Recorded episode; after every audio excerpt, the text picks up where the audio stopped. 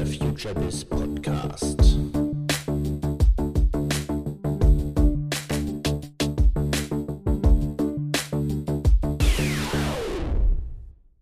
Herzlich willkommen zum FutureBiz Podcast. Mein Name ist Andreas Bersch, Gründer des Businessblog FutureBiz und der Digitalagentur Brandpunkt in Berlin. Im FutureBiz Podcast sprechen wir regelmäßig über die digitale Transformation und Kommunikation. Heute zu Gast ist Philipp John, Gründer, Mitgründer und Geschäftsführer des Berliner Unternehmens Reach Hero. Ich kenne Philipp eigentlich schon seit vielen Jahren, weil wir 2015 die InReach-Konferenz für Influencer Marketing ins Leben gerufen haben. Philipp war da einer unserer ersten Partner, Speaker und auch Ideengeber.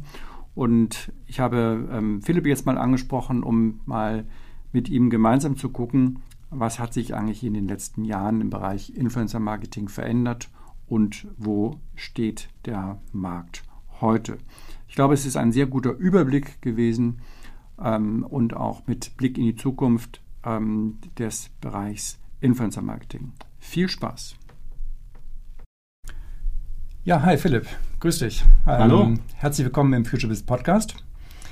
Du bist ja einer der äh, richtigen Branchenkenner im Influencer-Marketing oder Influencer-Kommunikation und das ist ja unser heutiges Thema. Wir kennen uns seit vielen Jahren, glaube ich, auch genau über dieses Thema. Vor einigen Tagen war hier in Berlin die äh, letzte InReach, die früher ja wir noch betrieben haben, die jetzt Territory übernommen hat. Da warst du einer unserer ersten Redner. Genau. Und da dachte ich, wir sollten mal darüber sprechen, wie hat sich eigentlich der Markt, der früher ein gewisser Hype war, wie hat der sich eigentlich entwickelt? Ja. Und ähm, würde gern mit dir heute mal so einen, einen Branchenüberblick gewinnen. Super, vielen Dank. Ja, ich freue mich hier zu sein. Äh, wie du sagst, wir kennen uns schon ein bisschen länger und äh, in der Zeit ist viel passiert. Äh, sicherlich spannend, da mal drauf zu schauen. Ja, lass uns doch ruhig auch mal ganz kurz gucken, was bei euch passiert ist. Ihr habt ja, ich weiß gar nicht, wann ihr Reach Hero gegründet habt. Ähm, vielleicht kannst du ganz kurz mal Überblick Klar. geben, mit welcher Mission ihr gestartet seid und wo ihr eigentlich heute steht. Sehr gerne. Ja, wir sind tatsächlich schon ein bisschen länger dabei. Wir haben 2014 gegründet und ähm, damals war es, dass äh, ich, äh, Christian und, und Aaron Troschke, oder der Esel nennt sich zuerst, also Aaron Troschke, äh, Christian Schützek und ich, ähm, uns überlegt haben, hey, da ist wirklich viel, was an, an Reichweiten äh, sich aufgebaut hat und auch eine große Nachfrage von Marken. Aber das Ganze läuft sehr unstrukturiert ab. Also sprich, man schreibt irgendwie als Marke einen Influencer an, kriegt dann keine Antwort, dann ist Unsicherheit, wie das Ganze ablaufen soll. Bei den Briefings ist Unsicherheit. Und ähm, dadurch, dass Aaron ja selber Influencer war, damals schon mit einem sehr erfolgreichen YouTube-Kanal, konnten wir auch den Einblick, hatten wir auch den Einblick, wie es bei den Influencern ankommt und wie es läuft. Und haben gesagt, okay, wir brauchen eigentlich Software und Mark eine Marktplatzfunktion, die das Ganze vereinfacht und dann auch wirklich äh, Marken ermöglicht, da größere Budgets drüber abzuwickeln, ohne immer ins kleinste Detail händisch reinzugehen. Und ähm, da mit dem Ansatz waren wir die ersten in Deutschland, sind dann ähm, 2015 online gegangen und auch sehr schnell gewachsen auf heute über 70.000 angemeldete Influencer-Accounts. Das ist auch mal uns sehr wichtig gewesen, dass wir da Opt-in-Influencer haben, die man halt auch aktivieren kann und nicht nur Datenprofile, die dann sehr schön ja, für den Research sind, aber dann für die Execution der Kampagne eigentlich ähm, wieder dazu führen, dass man erstmal wieder anschreiben muss und alles händisch machen muss. Genau, und ähm, dann 2016 haben wir auch eine äh, Finanzierungsrunde von einem sehr großen VC gem ähm, gemacht und ähm, hatten auch zum Teil äh, oder am Anfang auch ähm, Axel Springer mit äh, in, in, als äh, Investor mit drin oder eigentlich bis zum Ende. Ähm, und haben aber jetzt 2019, Anfang des Jahres, die Firma zum Großteil verkauft ähm, an eine Holding, die im Bereich Media und Games äh, ja, Unternehmen kauft ähm, und äh, sind da jetzt auch weiterhin aber operativ tätig und äh, führen das weiter, was wir damals angefangen haben, halt mit Technologie und der Kreativität der Influencer, ähm, ja, Influencer-Marketing äh, groß zu machen und erfolgreich zu machen. Ja, dann lass uns doch mal auf den Stand heute gucken. Noch eine ganz kurze Rückfrage. 70.000 Accounts sind aber keine deutschen, das ist international. Das ist international. Ich versuche nur mal sozusagen ja. einen Überblick zu kriegen. Ähm, vielleicht kannst du das mal am Anfang sagen, wenn wir mal heute auf den deutschen Markt gucken. Ähm, klar, der international ist interessant, aber ich würde gerne erstmal mit dem deutschen Markt anfangen. Was würdest du grob schätzen? Wie viele Influencer gibt es in Deutschland oder wie viele Personen bezeichnen sich als Influencer? Ganz grob. Mhm. Also ich würde, da müsste man vielleicht einmal kurz vorschieben, wer, was man als Influencer definiert. Also bei uns auf der Plattform geht es ja los so ab 2000 Abonnenten. Ja, da kann man sich schon registrieren und dementsprechend natürlich auch diese hohe Zahl. Diese 70.000 oder über 70.000 Accounts brechen sich ja runter nochmal auf Individuen, weil da ist ein, jemand mit einem YouTube-Account und einem Instagram-Account. Ja. Also sind es wahrscheinlich sind's ungefähr so 40.000 Individuen. Und ähm, bei denen ist natürlich der Großteil kleine Influencer, also 2000, 5000, 10.000 Abonnenten. Ähm, und wenn man jetzt davon ausgeht, Leute mit 2000 Abonnenten, wenn wir ja alleine schon 75, 80.000 Accounts haben, ich schätze mal, wird das wahrscheinlich so um die 200.000 liegen, ja, wenn wir mal sagen, wir haben 50 Prozent schon äh, eingesammelt. Äh, ob die jetzt alle sich selber auch als Influencer sehen, das ist, äh, würde ich jetzt so, sogar bezweifeln, mhm. weil ähm, das sind auch viele, die machen es halt einfach hobbymäßig und ähm, verdienen sich da ein bisschen was dazu. Oder vielleicht die Frage mal von der anderen Seite gestellt. Ähm, wie groß, die Zahlen wirst du ja ungefähr kennen, wie groß ist das Marktvolumen heute in Deutschland? Was wird über Influence, Influencer-Marketing in Deutschland umgesetzt mhm. pro Jahr? Roundabout. Ähm, also ich würde es so schätzen zwischen 200 und 300 Millionen, mhm. ähm, wobei ich auch schon deutlich höhere ähm, Zahlen gehört habe. Ähm, genau, das ist, äh, mein weltweit ist es, soll es ja schon ein Milliardenmarkt sein, aber ich bin da mal etwas konservativer und äh, gehe davon aus, dass es so in dem Bereich ist. Ähm, aber das ist natürlich sehr schwierig genau herauszufinden, einfach weil viele äh, Marken ja auch jetzt neu auf den Zug aufspringen und man noch gar nicht weiß, okay, die äh, arbeiten auch mit Influencern zusammen. Mhm. Aber es gibt doch wahrscheinlich gerade in der Branche, wenn ihr sagt, ihr habt äh, die Firma verkauft und ihr guckt ja auch wahrscheinlich das, das Marktumfeld sehr genau an, auch das Wettbewerbsumfeld. Man guckt ja immer so ein bisschen, wie groß ist eigentlich der Gesamtkuchen, mhm. äh, an dem man da mit, mitknabbern möchte. Mhm. Äh, gibt es da äh, Zahlen, die im, im, im, im, äh, Markt irgendwo kursieren, äh, was das Marktpotenzial für Deutschland ist für die nächsten mhm. Jahre? Also es gab ja eine recht umfangreiche Studie von Gold Media. Ähm, die Zahlen habe ich jetzt nicht äh, direkt im Kopf, aber äh, ich glaube, es ja, geht jetzt so von auf 500 und dann auch bald auf eine Milliarde an Gesamtvolumen für Deutschland zu. Ähm, die wurde über Befragungen von Marketingverantwortlichen gemacht und dann hochgerechnet. Also ja, daran kann man sich so ein bisschen orientieren. Weltweit habe ich äh, für 2020 äh, schon mal die Zahl 10 Milliarden gelesen. Äh, da ist aber sicherlich natürlich viel USA, aber auch viel äh, Asien. Wenn wir das auch mal jetzt in Beziehung setzen zum übrigen digitalen Marketing-Gesamtbudget, dann ist das ja immer noch sehr wenig. Und ähm, dennoch hattest du am Anfang gesagt, es ist kein Hype mehr, es ist jetzt in der, in der Branche angekommen. Ähm, vielleicht schauen wir von der Richtung nochmal drauf. Was heißt in der Branche angekommen? Wie hat sich der Markt in den letzten zwölf Monaten wirklich professionalisiert auf Seiten der werbetreibenden Wirtschaft, also Kompetenzen, Aufstellung von Teams und auf der anderen Seite Professionalisierung der Influencer und ähm, und auch Professionalisierung der, der Dienstleister, seien es jetzt Agenturen, sei es Plattformen wie ihr. Was hat sich da so in letzter Zeit äh, verändert? Mhm. Ich glaube, ähm, am Anfang, sagen wir, als wir gestartet sind, war noch viel Hype. Ähm, was meine ich mit Hype? Das heißt, ständig Artikel in der W&V, in der Horizont etc., in den einschlägigen Medien ähm, zu Influencern. Entweder ist es gerade das neue Heilsmittel oder es ist äh, gar nicht effektiv oder es ist alles Schleichwerbung.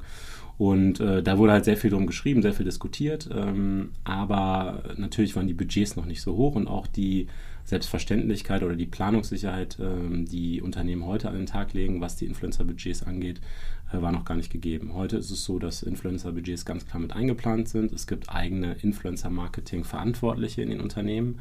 Ähm, es gibt natürlich auch viel mehr Erfahrungswerte die zum einen dazu führen, dass die Erwartungshaltung realistisch ist, aber trotzdem auch ähm, ja, positiv, weil ich natürlich auch äh, grundsätzlich äh, sehr überzeugt bin von der Mediakategorie und ähm, das auch tagtäglich sehe. Das ist eine, eine der besten und äh, in Anführungszeichen effizientesten äh, Möglichkeiten, es zu werben.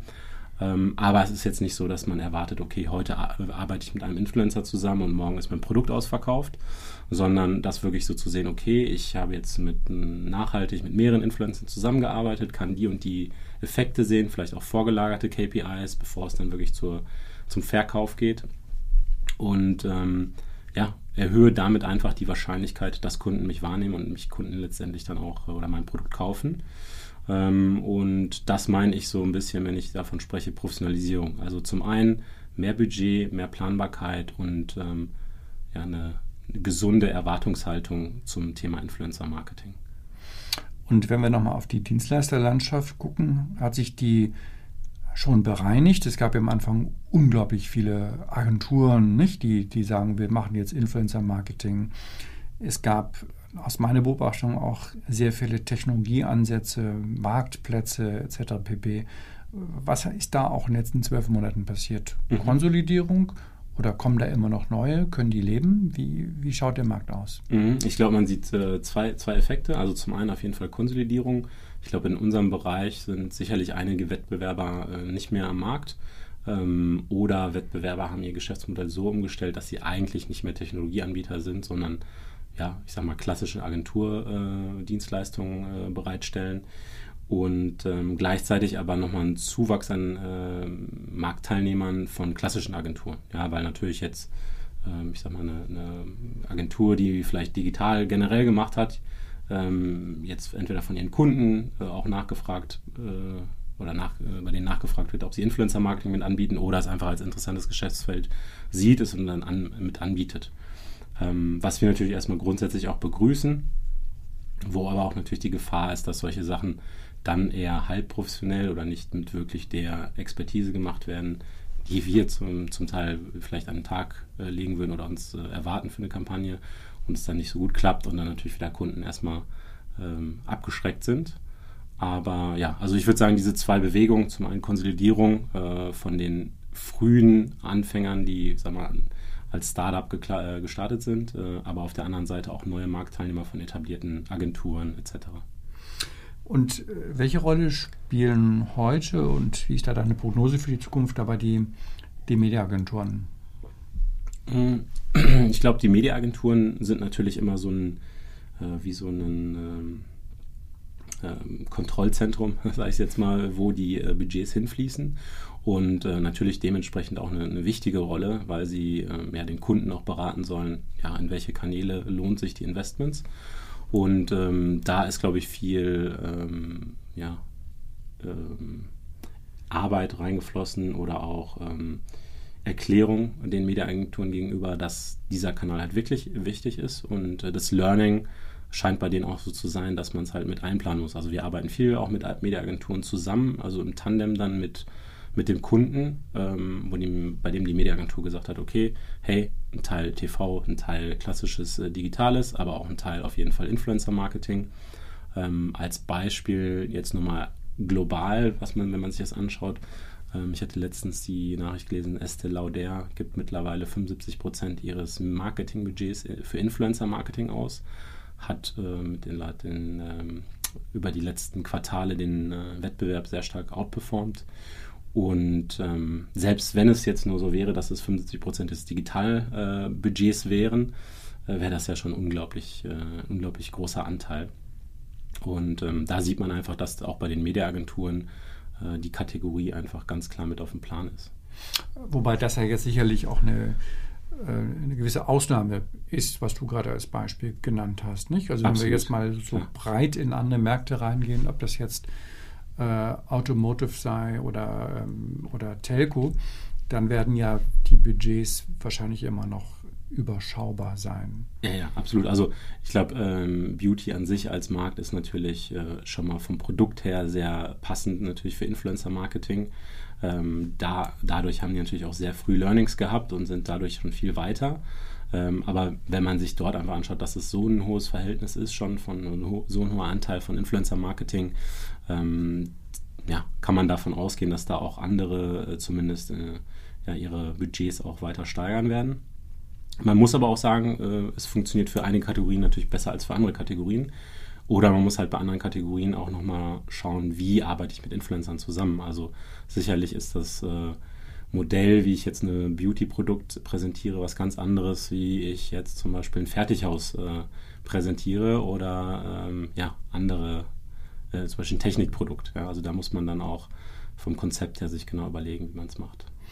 Also was ich ja in letzter Zeit bei größeren Marken oft beobachten konnte, war die Tendenz, ähm, eher das Ganze in Richtung Influencer Relations auch strategisch zu positionieren, also sich einen eigenen Stamm von Influencern aufzubauen, mit denen man langfristig zusammenarbeitet.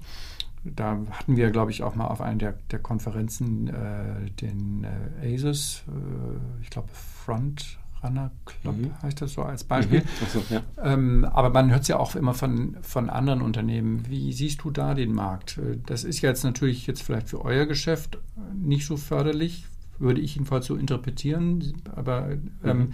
trennen wir es mal davon ab. Mhm. Siehst du eine, eine äh, gewisse Tendenz, dass infolge der Professionalisierung auf Markenseite, das heißt mehr Verständnis darüber, wie Influencer-Kommunikation funktioniert, ähm, man eigentlich auch von Paid zu Owned übergeht. Ja? Dass man sagt, ich will eigentlich letztendlich, wie ja auch im Bereich Social, ich will nicht so abhängig sein von denen, wo ich mal Geld reinstopfe, sondern eigentlich vielleicht eher die, natürlich kann man keinen Influencer ownen, ja? aber wenn man eine feste Beziehung ja. aufbaut, dann ist man natürlich nicht so abhängig. Mhm. Ähm, von, den, äh, von den kurzfristigen mhm. Aktionen. Mhm. Äh, genau, nee, also tatsächlich sehen wir das äh, auf jeden Fall im Markt und das ist eigentlich eher eine Entwicklung, die wir mit unserem Produkt unterstützen wollen oder da auch eine Lösung für bieten. Ähm, dementsprechend sind wir da sehr nah dran. Ich hatte bei der OMR dazu auch eine, eine Masterclass, sozusagen, wie baut man nachhaltige Influencer-Marketing-Programme auf. Ähm, und das funktioniert zum Beispiel so, dass jetzt einmal mal auf den Softwarebereich ähm, dass es da eben nicht diese transaktionellen Deals gibt, sondern eher sowas wie Influencer Relationship Management. Ja, also wir bieten dafür ein Tool, sodass man halt wirklich dann diese ganzen Influencer verwalten kann, rein jetzt von der Datenperspektive, aber auch in der Kommunikation. Ja, also dass ich mir Listen anlegen kann mit Influencern, mit denen ich eng zusammenarbeite, da natürlich dann nochmal zusätzlich Informationen über die sammeln kann, ja, angefangen von wann ist deren Geburtstag, dass ich da auch mal Relationship Building machen kann, von der Grußkarte angefangen bis hin zu anderen Möglichkeiten. Ähm, ja, und das geht natürlich immer tiefer. Ähm, dadurch sehen wir, dass, ähm, dass das auf jeden Fall ein Trend ist. Ähm, ich glaube, man braucht beides. Also wir haben bei uns, wir nennen das Influencer Marketing Flywheel. Das ist so ein, ja, mehrere, sagen wir, Schritte, bis man dieses Schwungrad dann angeschoben hat. Am Anfang kann man natürlich nicht sagen, ich möchte jetzt meine langfristigen Influencer-Pool ähm, mit irgendwie fünf Top-Influencern aufbauen, würde ich nicht empfehlen, einfach aus dem Grund, weil man testen muss am Anfang. Ähm, wir sagen immer, okay, fangt mit kleinen, mittleren und großen an und, und macht da mal einen, sozusagen einen größeren Pool ähm, und schaut erstmal, okay, wer funktioniert. Wer funktioniert in der Zusammenarbeit, wer funktioniert von den KPIs und wer funktioniert natürlich auch für weiterfristige Kooperationen sind die verfügbar. Und, so, und aus diesem großen Pool ähm, kristallisieren sich dann halt vielleicht die, die Core-Influencer raus, mit denen man dann zum einen natürlich auf der technischen Seite sich anbindet, aber auch auf der persönlichen sowie über Events, über ähm, andere ja, Goodies etc., über Content, den man vielleicht gemeinsam erstellt. Und in der nächsten Phase supplementiert man halt diesen Pool wieder mit neuen, um da auch wieder Learnings zu ziehen. Und in der dritten Phase, das nennen wir dann sozusagen Engage, da geht es dann darum, kann man die noch tiefer mit in sein Unternehmen reinholen. Hängt auch vom Produkt ab, aber als Beispiel, wir haben ähm, sehr erfolgreichen Schmuck, ähm, äh, Schmuckbrand aus Schweden als Kunden. Mit denen arbeiten wir jetzt schon seit dem Deutschlandstart, äh, ich glaube jetzt fast zwei Jahre zusammen. Und da ging es auch darum, am Anfang erstmal so einen Big Splash zu machen mit vielen Influencern, den dann wieder zu reduzieren und sich auf die Core-Influencer zu konzentrieren und mit denen dann aber auch tiefer reinzugehen. Das heißt, dass die dann eigene Kollektion mit rausbringen, sozusagen wirklich auch ihren Input ins Produkt mit einbringen können, weil man darf nicht vergessen, Influencer sind nicht nur natürlich eine Kommunikation nach außen, sondern sie empfangen auch unglaublich viel Kommunikation. Das heißt, die ganzen Follower schreiben denen ja auch, okay, was gefällt denen, sie können Abstimmungen machen und so ein Marktfeedback, das kriegt man ja so gesammelt so schnell, so kostengünstig äh, kaum äh, als Marke zurück. Und ähm, genau, das ähm, sagen wir dann auch den Unternehmen, hey, äh, baut euch äh, eure Pools auf, ähm, aber ihr braucht eine Breite, damit ihr auch wirklich die richtigen findet und äh, aus Learnings, also nicht äh, ja, aus äh, sozusagen vorher zu selektieren, sondern breit anzufangen, sich dann zu konzentrieren, wieder breiter zu gehen, um wieder zu testen. Und das ist dann sozusagen dieses Flywheel, weil man dann immer wieder neuen Content mit, dieser, mit diesem Pool auch äh, generieren kann. Ähm, letzter Schritt wäre dann jetzt eine Überleitung, diesen Content auch auf anderen Kanälen zu distribuieren über Paid. Ähm, aber genau. Ja, aber ist ja ein äh, gutes Stichwort. Ähm, äh, in welche Richtung läuft das denn eigentlich? Ähm, das habe ich jetzt auch nicht mehr so intensiv verfolgt, aber meine These war ja immer, dass irgendwann äh, Facebook, äh, Instagram, auch den äh, Algorithmus insofern anziehen wird für die Influencer zu sagen, du, hey, wenn du hier durchkommen willst, dann zahl mir bitte mal. Ähm, wie schätzt du das ein? Wann, also wo siehst du da die Strategie von, von Facebook? Also wie können die eigentlich an dem ganzen Thema äh, partizipieren? Ja, ähm, ich glaube, ich, ich sehe das schon so jetzt rein auf der, auf der Monitoring-Ebene, dass da natürlich äh, verdient wird, wenn Paid äh, auf den Content dazugeschaltet wird. Das, äh, denke ich, wird sich auch weiterhin so entwickeln. Ich glaube nicht, dass die Reichweiten jetzt äh, ganz stark einbrechen werden, weil es muss ja immer so ein Equilibrium auf mehreren Ebenen geben. Sagen wir, okay, das eine, wenn man sich jetzt Instagram alleine anschaut, okay, da könnte man sagen, naja, sie könnten die doch jetzt runternehmen von der Reichweite der organischen, um dann einfach mehr äh, Paid äh, notwendig zu machen. Ich glaube aber aktuell ist es schon so, dass auch Facebook slash Instagram guckt, dass es halt unterschiedliche Plattformen gibt, die die Zielgruppen auf sich ziehen. Ja, also wenn man jetzt sich anschaut, dass TikTok extrem stark wächst, ja, und dann gibt es ja auch noch andere, dass jetzt Pinterest in den Markt mehr kommt. Da wissen die auch, okay, Content Creator sind unheimlich wichtig. Wenn ich jetzt anfange, die Reichweiten stark einzuschränken, wandern die ab auf andere Plattformen. Zumal der Kuchen ja für Facebook noch gar nicht so groß ist, nicht? Wenn wir mal wieder von den 300 Millionen ausgehen und jetzt setzen wir da vielleicht mal 20 Prozent an, ist auch Geld, aber es ist, glaube ich, keine Summe, wo Facebook strategisch darüber nachdenkt, sich einen, einen, einen wichtigen äh, Akteur, nämlich den Influencer, den Creator, eigentlich zu vergraulen. Genau, also ich glaube auch, äh, dass sie eher dahin gehen werden, den Influencer mehr zu enablen, ja, also Tools bereitzustellen, die dem Influencer Creation-Möglichkeiten geben, zum Teil vielleicht auch Vermarktungsmöglichkeiten. Äh, also ich glaube, dass sie da eher influencerfreundlich sein werden. Natürlich werden, gehe ich mal davon aus, äh, dass sie bei den Marken versuchen mitzuverdienen ähm, aber immer in einem Maß, was halt gesund bleibt, äh, damit das Ökosystem gut leben kann. Schauen wir mal auf die andere Seite, die Influencer. Wie geht es denen denn heute? Also die Zahl haben wir schon gesehen, lässt sich schwer bemessen, was wir auch wissen, dass ein Großteil der sogenannten Influencer das nebenher macht und nur sehr wenige machen das beruflich. Ich weiß nicht, ob du da ein paar Zahlen hast, aber sonst kannst du vielleicht auch mal eine allgemeine Einschätzung geben, ähm, gibt es da auch schon eine Konsolidierung, dass viele entdeckt haben, oh, das ist doch ganz schön schwierig und alleine von äh, gratis Hotelnächten kann ich meine Miete auch nicht bezahlen? Mm, nee, da glaube ich, dass das Wachstum eigentlich eher äh, weiterhin sehr ja, stark geht noch los, eher, ja. Okay. Also, zumindest äh, einfach dadurch, dass, ähm, sag mal, ich habe da jetzt natürlich einen etwas längeren Blick drauf, sag mal, seit zwei, 2014, mhm. ähm, wo noch viel über YouTube lief und einfach das, dadurch, dass Instagram in der Zeit nochmal so stark in Deutschland auch gewachsen ist, ähm, in der äh, Nutzung ähm, von, vielleicht nicht in der, nur in der Konsumnutzung, sondern auch in der ähm, ja, Produzentennutzung, ja, dass Leute halt wirklich auch Content auf Insta Instagram produzieren, ähm, sehe ich da, dass da sehr viele noch hinzugekommen sind, ja, die ähm, YouTube jetzt nicht machen, aber vielleicht Instagram, weil Instagram ja auch vom Aufwand deutlich geringer ist. Ähm, Seien es jetzt Postings, Stories kann ich auch so on the go schnell machen. Ähm, und da kommt ja immer mehr. Also so ein TikTok ist ja auch, äh, bietet so viele Möglichkeiten, die ich aber auch ohne professionelle Aufnahme, professionelle Kamera etc. machen kann. Dementsprechend sehe ich, dass die zumindest ähm, Content Creator, nenne ich es jetzt erstmal, dass die extrem stark weiterhin wachsen. Ähm, die Frage ist natürlich, kann ich jetzt davon leben? Das wird immer noch äh, ein sehr geringer Prozentsatz sein. Aber dadurch, dass die Werbebudgets in dem Bereich gestiegen sind, ist es auch gewachsen. Ähm, und da sehe ich jetzt auch nicht unbedingt, also solange die Budgets wachsen, wird das auch nicht, ähm, wird das auch nicht ähm, stoppen. Ja.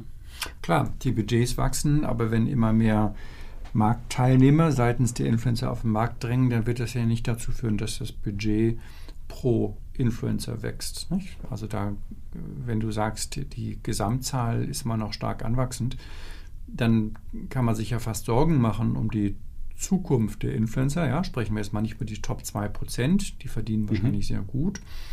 Äh, über die können wir auch gleich nochmal sprechen, aber muss man sich dann vielleicht doch ein bisschen Sorgen um die breite Masse machen, dass es dann eben doch nicht über die gratis Jeans und ja. ähm, hinausgeht. Und ich meine auch überall, wo man jetzt mit Akteuren spricht, zum Beispiel aus dem Tourismusbereich, die sind ja komplett genervt. Ähm, wie viele Anfragen da täglich reinkommen, äh, kann ich nicht bei euch im Hotel umsonst wohnen, im Restaurant umsonst essen, umsonst fliegen. Ähm, also da kippt ja die Stimmung schon so ein bisschen. Ja, also klar, da wird jetzt nicht jeder, äh, wie gesagt, von leben können. Ich glaube aber, dass die ähm, ist ja schon so eine Verteilung der Budgets ist auch immer noch, dass die top-heavy ist. Das heißt, diese Top 2, Top 5, Top 10 Prozent wahrscheinlich unverhältnismäßig viel der Budgets aber auch abgreifen. Also es ist nicht so, dass sich dann einfach das linear auf die, sozusagen auf alle Leute verteilt nach der Reichweite. Die großen Influencer können und verlangen auch immer noch einen Premium, also nicht nur jetzt von ja, sozusagen von der Reichweite, sondern auch manche große haben sich halt eine Brand aufgebaut ja, und dementsprechend kostet das dann auch. Ähm, ich meine, für die Marken ist die Botschaft natürlich nur, kann von, ist von mir ganz klar, es ist unheimlich interessant, mit mittleren und kleineren zusammenzuarbeiten, weil die Preise durchaus ähm, ja, nochmal effizienter sein können und äh, ja, super viele äh, offene und interessierte Influencer, die auch spannenden Content machen, dort vorhanden sind. Das war ja früher immer so die erste Frage, die mir ähm, gestellt wurde, was, was kostet ein Influencer? Ähm, ich glaube, mit dir kann ich die ja wirklich mal diskutieren, weil du äh, kein Influencer bist und auch neutral bist. Und du hast gerade den schönen Begriff ähm, Premium genutzt. Können wir das mal so ein bisschen eingrenzen? Was berechnet denn ein Premium-Influencer? So, also welche ja. Range kannst du da beobachten? Ja, ja. Und Kannst du da mal so ein bisschen, ja. da sind ja, glaube ich, auch die Zuhörer jetzt ganz interessiert dann, welche, welche Budgets werden da oder welche Honorare werden da so aufgerufen? Klar, also ich würde es jetzt erstmal so ein bisschen allgemein halten, ähm, weil am Ende. Aber mit Zahlen bitte allgemein. Allgemein mit Zahlen, ja, ganz genau. Äh, aber dadurch auch viel, äh, sag mal, gehaltvoller, weil dann kann sich jeder selber ausrechnen, was äh, XY kostet. Ähm, also ich würde es jetzt mal an äh, TKPs festmachen. Wenn wir sagen, im Bereich YouTube, da würde man die Nettoreichweite, also die durchschnittlichen Views äh, nehmen. Ein Abrechnungsmodell, es gibt sicherlich noch andere, aber äh, durchschnittliche Views sagt einfach aus, ähm, wie viel Views ähm, macht er, sagen wir zum Beispiel auf die letzten zwölf Videos. Ähm, wir nehmen da den Median, um halt jetzt ein bisschen Ausreißer nach in beide Richtungen mhm. abzumildern. Und man kann dann auch mit einer sehr hohen ähm, Wahrscheinlichkeit davon ausgehen, dass die in dem nächsten Video halt auch wieder erreicht werden. Und ähm, da sieht man so TKPs sag ich mal, am unteren Ende wahrscheinlich von so 30 Euro bis hoch zu 150, äh, 180 Euro. Mhm, ne? Mhm. Also es ist eine sehr große Spanne, muss man natürlich Auch sagen. Auch bei sehr großen Kanälen. Ähm, ja, Müsste der TKB ein bisschen runtergehen eigentlich, ne? Der geht dann auch irgendwann wieder runter, einfach aus dem Grund, weil die Budgets natürlich dann so groß werden, ja, genau. wenn wirklich, ähm, äh, ja, wenn die Reichweite dann auch wirklich erzeugt wird. Aber klar, es gibt ja noch sag mal, ein großer YouTuber, der auch super sag mal, Millionen von Followern hat, vielleicht aber nicht mehr die View-Anzahlen hat, die sag mal, im Verhältnis äh, zu seinen Followern, äh, dass die dann auch so, so hoch sind. Ähm, da ist dann trotzdem immer noch, ja, der hat aber ja, so eine Bekanntheit. Äh, ich weiß jetzt nicht, wie man, auf was für, was für, Faktoren man das immer runterbrechen kann. Oder er hat es einfach am Markt auch äh, sich sozusagen durchsetzen können, ähm, die dann ja sehr hohe TKPs ähm, verlangen. Hängt auch ganz stark natürlich vom Vertical ab. Ja, also wenn ich jetzt jemanden, Beispiel, ich bin jetzt im Automotive-Bereich, ähm, da gibt es, ähm, so wie ich das sehe, nicht viele Influencer mit einer guten Reichweite, die offen für verschiedene Marken sind, die tollen Content machen und äh, dementsprechend wäre das zum Beispiel ein enger Markt für die, weil da auch trotzdem große Budgets sind. Ähm, also das sehen wir zumindest äh, anhand der Daten unserer Plattform, dass das äh, hohe TKPs sind. Äh, ähnlich im Bereich jetzt vielleicht ähm, äh, Technik ist einfach eine sehr hohe Nachfrage, weil es auch super viele äh, Marken gibt, die da werben wollen. Ähm, und dann wirklich Influencer mit einer sehr großen Reichweite jetzt für Deutschland. Klar, Alexi Bexi, ich meine, mhm. kann man alle, Felix Bar etc. kann man alle durchgehen. Aber das ist dann auch irgendwann äh, erschöpft und äh, dementsprechend, äh, ja, hängt das okay. dann auch nochmal vom Vertical ab. Okay, also YouTube haben wir jetzt verstanden, 30 bis 150 Euro TKB. Wie schaut es denn bei Instagram aus? Instagram, ähm, sagen wir, die einfachere Berechnungsmethode ist jetzt aktuell noch immer auf der äh, Bruttoreichweite, also mal 1000 äh, also mal, äh, 1000 Abonnenten, ja, also wenn man jetzt vom TKP sprechen würde. Und äh, da würde ich jetzt mal so ausgehen von ja, 8 bis ähm, 18 Euro, so um den Dreh. Ja. Krass.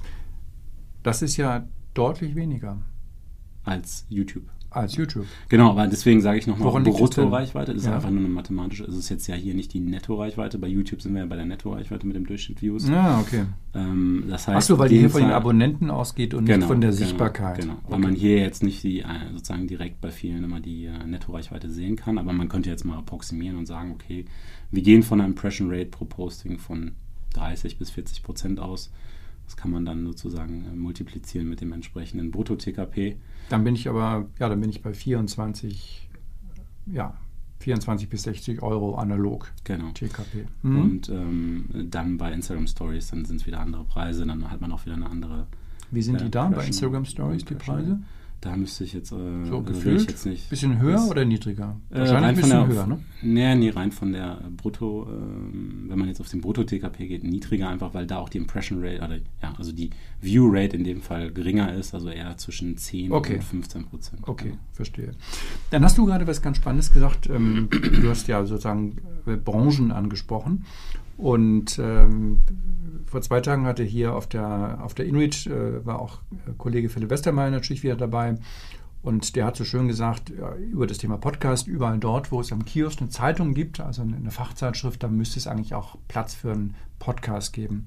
Das muss doch eigentlich hier analog sein. Das heißt, wenn man jetzt mal an den Kiosk geht und sieht, da gibt es eben Gartenzeitschriften, Strickzeitschriften, Autozeitschriften und so weiter, dann könnte doch eigentlich ein Influencer hingehen und sagen, da ist noch eine Lücke, äh, da baue ich das jetzt auf. Ist das so schlüssig, dass auch hier eigentlich für jedes Themensegment, für das es eine Zeitung gibt, es eigentlich auch einen Markt gibt für, für Influencer? Ja, erstmal schöne Grüße an Philipp Westermeier. Ja. Wir haben uns letztens noch gesehen auf der de Mexico. Ähm, nee, aber äh, gehe ich teilweise auf jeden Fall mit, ähm, wobei ich jetzt, es geht nur um das Thema Podcast, meintest du? Ja, er hat es im Genau. Kontext vom Thema Genau. Podcast gesagt. Podcast, weil jetzt zum Beispiel eine Garten-Podcast stelle ich mir persönlich ein bisschen schwierig vor, weil das, ja, also das lebt, glaube ich, noch mal ein bisschen mehr mit Bildern auch. Äh, würde ich jetzt also so aus dem Bauch heraus, da würde, glaube ich, ein Instagram-Kanal, wo man viel mehrere Sachen kombinieren kann, sprich Bilder plus Video, ähm, besser sein. Aber grundsätzlich äh, gehe ich da auf jeden Fall mit, dass ähm, Podcasts super stark äh, wachsen, einfach auf der Creator-Seite zum einen, aber auch natürlich auf der Werberseite ähm, weil es nochmal ja, eine andere Zuhörer oder andere, anderes Publikum anspricht und natürlich auch anders wirkt auf den, äh, auf den Zuhörer als jetzt äh, die anderen Kanäle. ja, ich wollte auch gar nicht jetzt über Podcast sprechen, aber anyway, aber vielleicht ist das ja nochmal ein, ein ganz spannendes anderes Thema, nämlich, dass wir mal über, wir sind ja immer noch auf der Seite der Influencer und mal über mögliche Geschäftsmodelle gucken, schauen. Und da kommen wir gleich auch vielleicht nochmal auf das Thema Podcast, ob sich der Podcast nicht auch als Geschäftsmodell für Influencer vielleicht anbietet. Also der, das klassische Geschäftsmodell ist ja nach wie vor die bezahlte Kooperation. Ähm, oder eine Stufe drunter das Goodie, ja, die berühmte freie Jeans und das, die Hotelübernachtung. Darüber kommt die bezahlte Kooperation. Mm, Was gibt es noch? Wir sehen natürlich die, die ganz großen Influencer, die dann eigene Marken aufbauen, wie natürlich ähm, Bibi hier mit ihrer Genau, Bilou-Marke. Ähm, mir fallen spontan auch ähm, Subscription-Modelle im Bereich Fitness ein. Da gibt es ja Mhm. diese sehr bekannte, deren Namen ich nicht weiß, Australierin, die kennst du vielleicht. Ja, ja, Äh, ähm, Spielt jetzt auch keine Rolle. Ja, Die hat ja wirklich ein, ein großes Fitness-Imperium aufgebaut. Soweit ich weiß, hat die Pamela Reif das auch mal gemacht, aber ich glaube, das existiert nicht mehr. Ähm, welche Geschäftsmodelle siehst du am Markt, die noch existieren oder wo ist deine Einschätzung, wo gibt es noch Chancen für Influencer zu monetarisieren jenseits der bezahlten Kooperation? Mhm. Ja, ich glaube, du hast schon mal die, die großen Themenfelder angesprochen, was äh, wir auf jeden Fall als äh, sehr spannend ansehen und was, äh, ja, wo es immer mehr gibt, was du gerade schon angesprochen hast, eigene Produkte. Einfach weil, wenn man davon ausgeht, dass ähm, Influencer-Marketing ein sehr effektives Medium ist und ich darüber selber verfügen kann, Äh, ich glaube aber nicht immer den gesamten Value abgreifen kann. Ja? Und äh, wenn ich dann eine Kooperation mache, am Ende zahlt es natürlich auf die, ähm, auf die Marke äh, des Kunden ein. Ja? Und äh, ich werde aber zum Teil nicht unbedingt immer dafür vergütet im vollen Maße. Und ich glaube, deswegen ähm, machen das auch einige Influencer, dass sie sagen, okay, ich will unabhängiger davon werden, jetzt rein immer auf Kooperation angewiesen zu sein, sondern ich will etwas aufbauen, was auch langfristig Bestand hat. Also das sehe ich auf jeden Fall als äh, wachsenden Markt. Ein anderer Bereich, wo ich glaube ich immer mehr Influencer sehe, ist äh, ganz klassisch eigentlich äh, in dem Bereich, wo du und äh, ich bin, sprich Unternehmen zu beraten, ja, zu, wie man äh, nicht unbedingt nur Influencer-Marketing macht, aber vielleicht auch generell digital äh, wirbt, Zielgruppen anspricht, Zielgruppen mit reinbringt. Ähm, da gibt es ja, ähm, ja, ich sag mal, unterschiedliche Influencer, die ähm, von Marken eingeladen werden, dann beratend dort tätig zu sein und äh, das kann sicherlich auch ganz lukrativ sein. Ja, aber sicherlich kein nachhaltiges Geschäftsmodell, nicht? Also Beratung in so einer Branche lebt ja davon, dass die noch einen Wissensvorsprung haben und ich glaube, das ist kein nachhaltiges Geschäftsmodell. Da musst du dann schon als Influencer dann zum Beispiel eine Agentur aufbauen oder ein Beratungsunternehmen. Aber so als Einzelkämpfer wirst, wird das Thema ja irgendwann mhm. durch sein. Ja, aber wie gesagt, da gibt es ja auch, ähm, ich meine, das war ja der glaube von Waititi, der auch, äh, hat ja auch eine eigene Beratung. Ja, ich weiß ja. nicht genau. Mhm. Also mhm. durchaus äh, kann man auch die, den, den Wechsel äh, schaffen. Ja, okay. Ähm, Nochmal zum Thema äh, Podcast. Glaubst du, dass es für Influencer eine Option ist, Podcast als weiteren Kanal zu öffnen und darüber auch zu monetarisieren? Oder fehlt es denen eigentlich an dem, was ein Podcaster vielleicht unterscheidet von dem ich sag mal, eher visuellen Creator, der einfach gute Fotos, gute Stories macht und jetzt vielleicht vom Mikrofon nicht so das große Talent ist. Klar, das hängt immer wieder vom Individuum ab, ja, aber ähm, also ich habe jetzt wirklich, ähm, dadurch muss man auch, also bedingt dadurch, dass es jetzt auch einen gewissen Podcast-Hype gibt, ja, also sehr viele Influencer machen jetzt Podcasts, ähm, Habe ich aber auch viele wirklich gute gesehen. Also eine Influencer, mit der wir zum Beispiel enger zusammenarbeiten, äh, Anna Valentina, die hat diesen äh, Pancake Politics, ich glaube, so heißt der Podcast, ähm, wo sie einfach Politikthemen bespricht für eine jüngere Zielgruppe, das ähm, dementsprechend ja ihrer Zielgruppe näher bringt. Und das ist aber schon fundiert. Also die äh, investiert da extrem viel Zeit. Sie war jetzt letztens ähm, beim Europäischen Parlament, hat da Politiker direkt interviewt ähm, und ähm, ja, hat einfach da, er hat auch einen Background, war länger in den USA, ist öfters in Mexiko äh, und es gibt dem Ganzen natürlich schon eine gewisse Tiefe.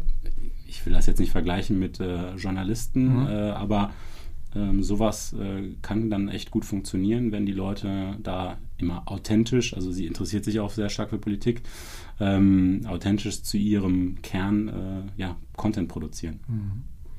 Schauen wir nochmal auf den ganzen Bereich Technologie.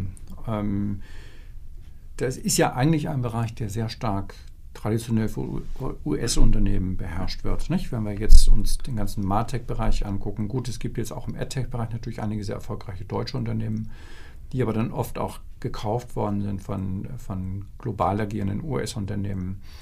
Ähm, wie siehst du da den, den Markt? Ähm, gibt es sehr starke, jetzt mal unabhängig von euch, gibt es ja sehr starke deutsche Player? Ähm, oder droht auch da das Risiko, dass dann die OS-Plattformen, die natürlich einfach zeitlichen Vorsprung haben, nicht, die waren eher da, sind vielleicht auch schneller profitabel geworden, ähm, jetzt den europäischen Markt dann auch aufrollen? Ähm, also ich persönlich erlebe jetzt noch nicht so oft, dass äh, US-Technologieanbieter hier im, im, deutschen Markt sind. Klar, also es Aber Analysesoftware doch, glaube ich, schon, oder? Sind das nicht dann auch sehr viele, bis auf hier InfluencerDB, die ja, glaube ich, recht erfolgreich agieren als deutsches Unternehmen. Aber die anderen, die ich so sehe, sind doch eigentlich Hast alles US Beispiele? Nee, weil ich mich da nicht so gut auskenne, aber die ganzen äh, Softwarelösungen, die ich jetzt nicht auf, aufzählen kann, so für, hm. für Instagram Analytics und so weiter, die würde ich jetzt auch mal darunter zählen, sind das doch eigentlich alles US-Anbieter.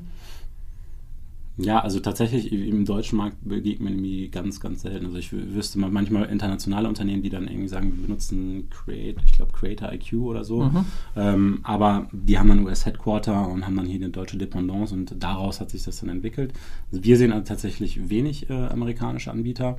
Ähm, klar, also ich denke mal, äh, neben InfluencerDB, uns, also mit, mit Reach Hero, ähm, ich überlege gerade, es gibt jetzt noch ähm, reine Datenanbieter, so wie ich die jetzt war, mhm. mehr so Halb-Auditor. Mhm. Ähm, das sind eigentlich so die Kernplayer. Ähm, ja, sehe ich jetzt noch nicht so einen starken äh, Einschlag von den amerikanischen Unternehmen. Okay. Ja. Und bezogen nochmal auf den deutschen Markt, wie viele Marktplätze, die wirklich etabliert sind, gibt es ungefähr in Deutschland? Ähm, ich würde, also es hat sich ja jetzt, soweit ich es weiß, ich will jetzt auch über die Konkurrenz, ich kenne mich mit der Konkurrenz mhm. natürlich nicht so sehr aus ähm, im Detail. nee, tatsächlich, also ich habe, wir haben uns irgendwie irgendwann mal, es bringt mehr, wenn man sich auf die eigenen Modelle ja, fokussiert. Ähm, aber ich glaube, es sind jetzt wieder welche ausgeschieden. Mhm. Also äh, wie gesagt, es gibt ja welche, die jetzt sich auf das Agenturmodell ja. mhm. spezialisieren. Und ähm, ansonsten Marktplätzen, also ich würde jetzt mal so sagen, neben uns noch zwei, mhm. die mir jetzt so ad hoc mhm. einfallen. Ähm, genau, da, also da hat es sicherlich eine Konsolidierung gegeben. Ähm, da muss man dann auch eine gewisse kritische Masse einfach haben, um gerade beim Marktplatzmodell, um da überleben zu können. Mhm. mhm. Zumal ja für die Influencer es auch irgendwann zu schwierig ist, jetzt ja. bei vielen Marktplätzen äh, mitzumachen. Ja.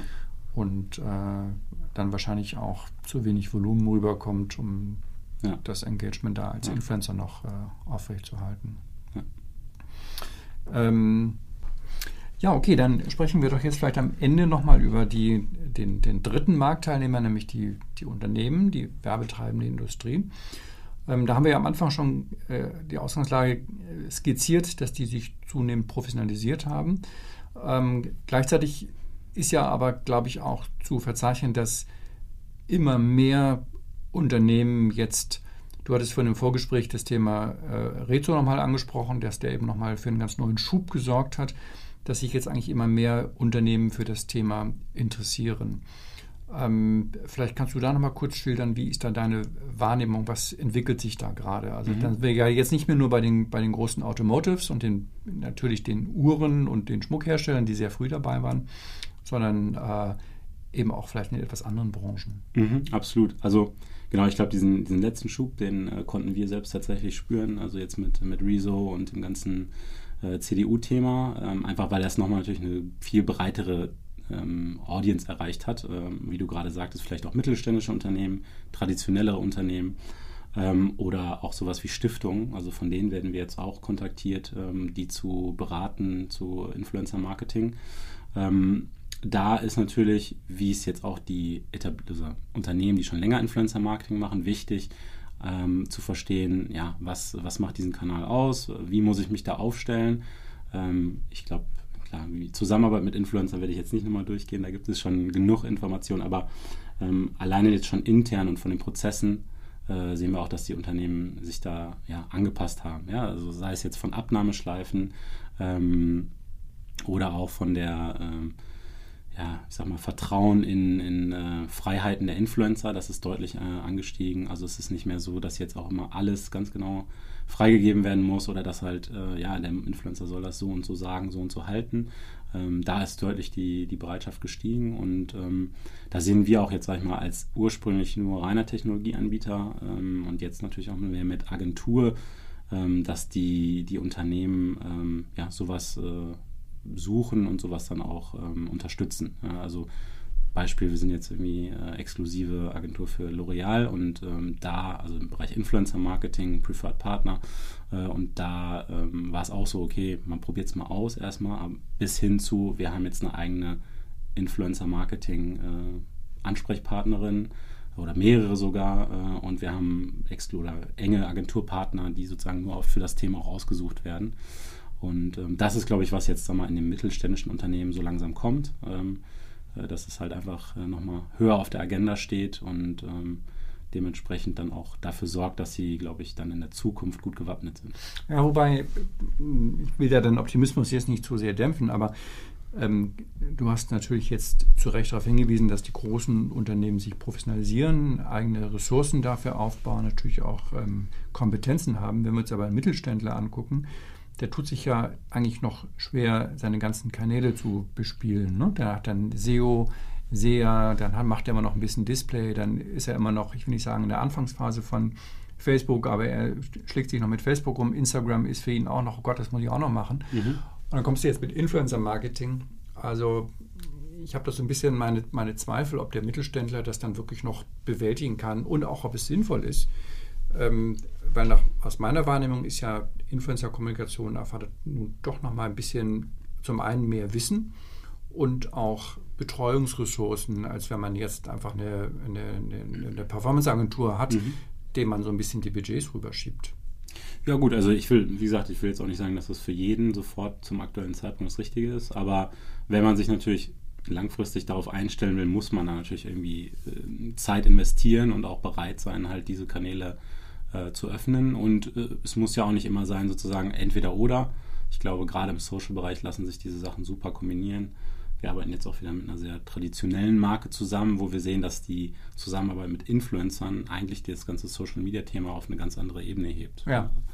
Ich glaube, da ist, kann ich mir auch eher wirklich Panik vorstellen, wenn du dir jetzt so einen traditionellen Uhrenhersteller anguckst, der in den letzten Jahren natürlich hat sehen müssen, dass da ähm, welche No-Brands gekommen sind und alleine über Influencer-Kommunikation ähm, ja richtig Geschäft machen. Der, der, eine von denen hat jetzt ja sogar hier am Hackschen Markt einen, einen Store aufgemacht. Ich dachte, ich gucke nicht richtig. Ähm, sind die nicht extrem nervös geworden? Ja, also wie gesagt, ich glaube, das ist einfach, wenn immer auch mal mich Kunden fragen, naja, äh, funktioniert das Ganze denn? Äh, man soll sich einfach nur mal anschauen, was für Werte da und was für ähm, Umsätze dort geschoben werden. Rein über Influencer, sag ich mal, First-Marken, so ja, gerade in dem Uhrenbereich.